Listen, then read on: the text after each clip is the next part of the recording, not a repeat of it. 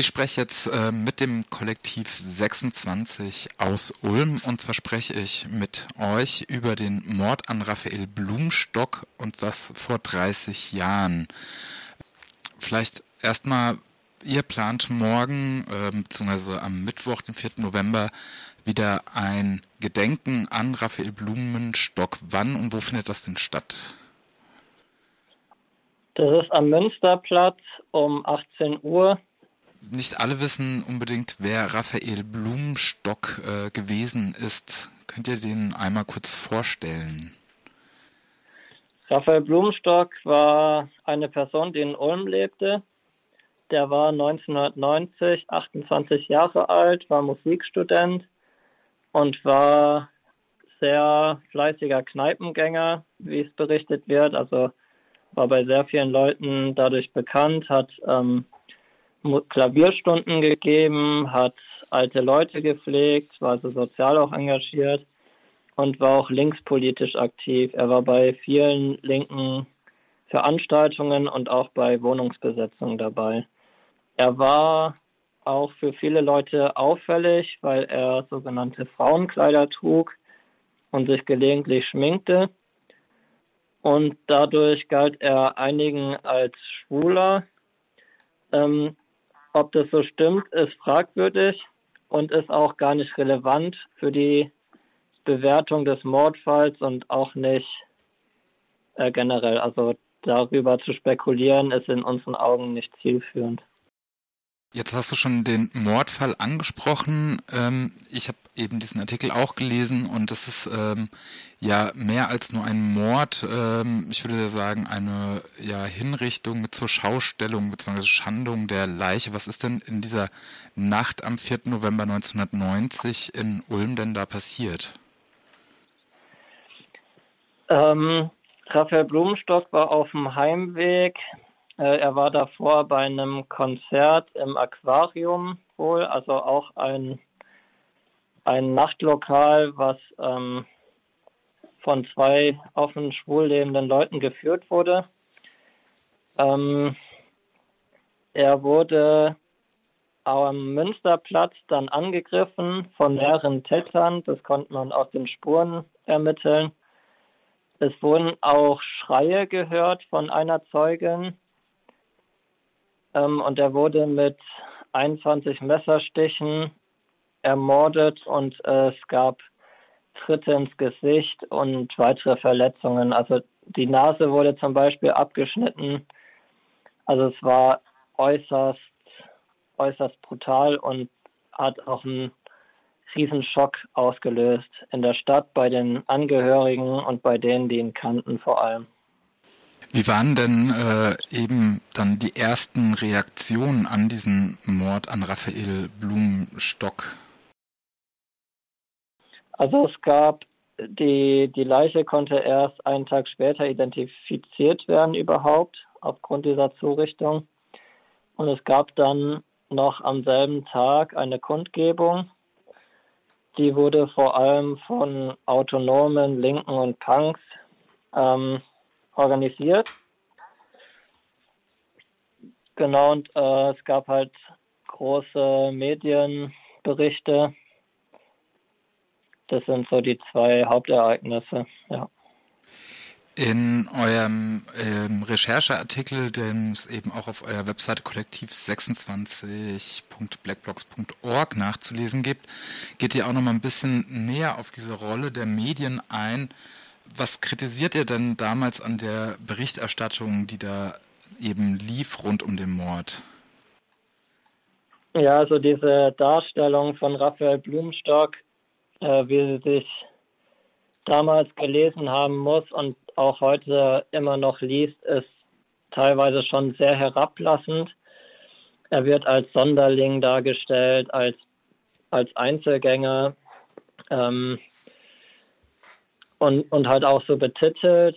Er wird als Homosexueller betitelt. Ähm, in einem Artikel wird wohl sogar von einer äh, homosexuellen Milieu gesprochen. Also das sind alles zusammengenommen sehr herablassende Worte. Und ähm, Das wurde auch von der Familie sehr stark kritisiert. Allerdings wurde darauf auch nicht eingegangen von der Presse. Also es wurde zwar diese Kritik abgedruckt in der Südwestpresse, aber der Hans-Uli von der Südwestpresse hat sich dadurch nicht bemüßigt gefühlt, seine Berichterstattung anzupassen. Jetzt spielt das alles ja auch in den 90ern, in dem natürlich auch ein krasses politisches Klima auch in Deutschland geherrscht hat, auch in Ulm. Wie war denn so da die Stimmung in der Zeit auch in Ulm?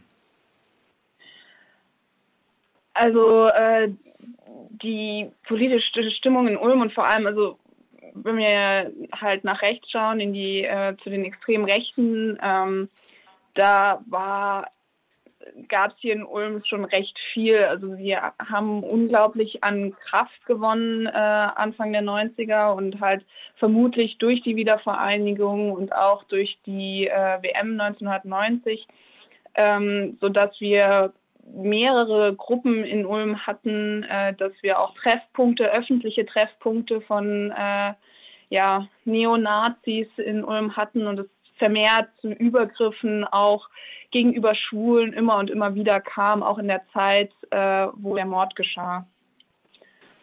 Hat dann die Polizei denn in diese Richtung dann auch ermittelt? Weil das klingt ja jetzt auch schon, so wie ihr das erzählt, dass es eben eine Tat aus einem, sag ich mal, mindestens rechten äh, Spektrum kommt, wenn nicht gar eben von, von organisierten Nazis.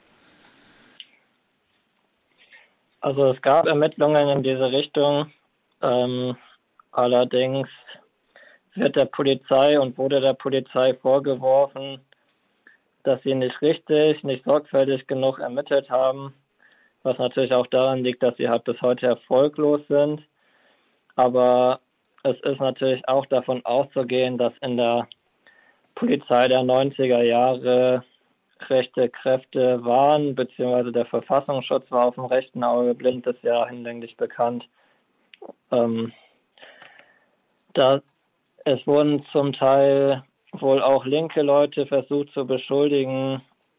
Ähm, ja, es, also das ist schon alles ein bisschen problematisch. Und selbst dieses Jahr ist rausgekommen, dass in der Ulmer Polizei vermutlich zwei rechtsextreme Personen sind, dass da eine Kontinuität ist, auch in der Ulmer Polizei.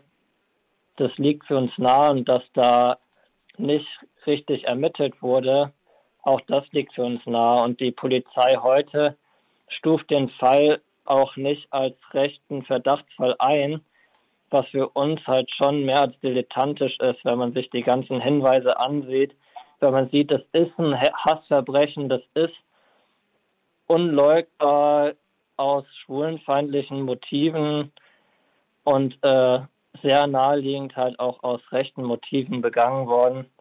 Da ist für uns schon äußerst fragwürdig, wie die Polizei das nicht so bezeichnen kann. Ich würde vielleicht auch nochmal auf die Schwierigkeiten, die es in den 90ern gab, äh, mit eben dem Trauern um äh, Raphael äh, Blumenstock.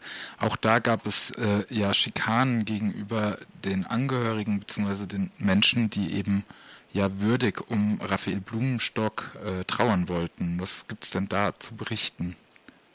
Also es gab einen Gedenkort am Münsterplatz am Tatort und da befand sich auch ein, ein Blumenkübel mit einem Holzkreuz drin. Das wurde im Jahr 1992, wenn ich mich richtig erinnere, zerstört, zufällig oder nicht zufällig, in der Nacht von Adolf Hitlers seinem Geburtstag. Und da le legten auch Leute natürlich nahe, dass es sehr wahrscheinlich eine rechte Tat war.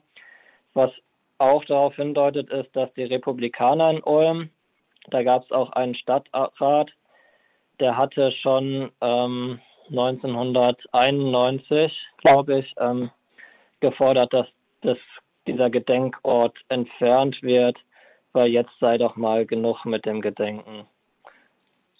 Und der Kubus, das war ja die Forderung damals, überhaupt einen Gedenkstein, einen, Gedenkort überhaupt erstmal zu errichten.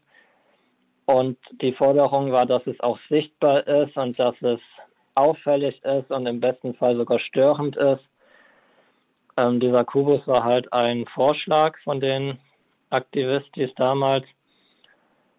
Ähm, dem ist die Stadt nicht nachgekommen.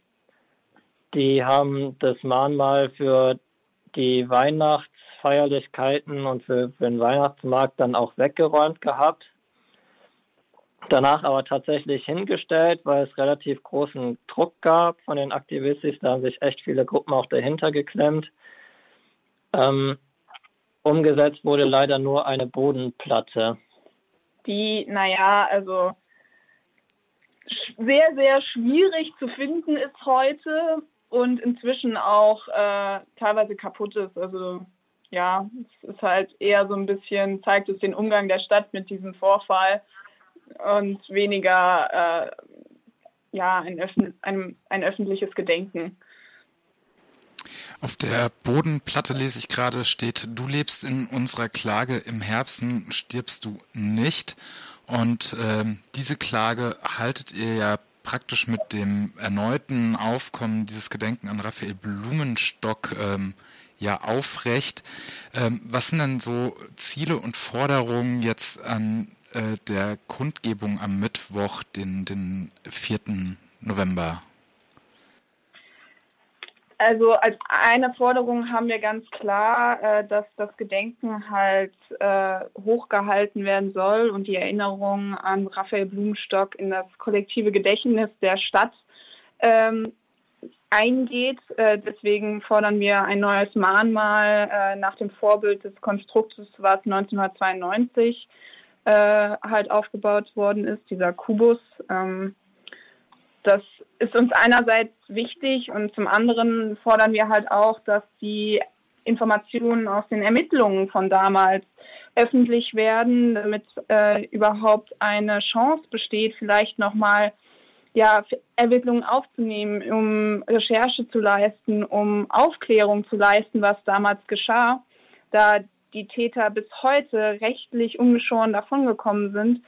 Und äh, es den Tätern an sich das Gefühl gibt von einer Unantastbarkeit und andere Rechte darin bestärken könnte, dass sie ja tun und lassen können, was sie wollen, weil sie rechtlich ja eh nicht verfolgt werden.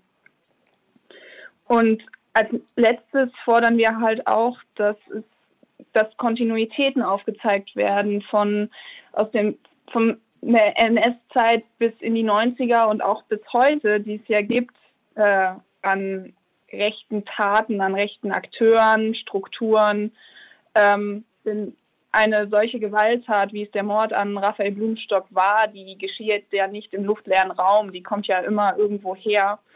Und äh, das ist ganz wichtig aufzuzeigen und äh, ja, in einem einfach offen zu legen.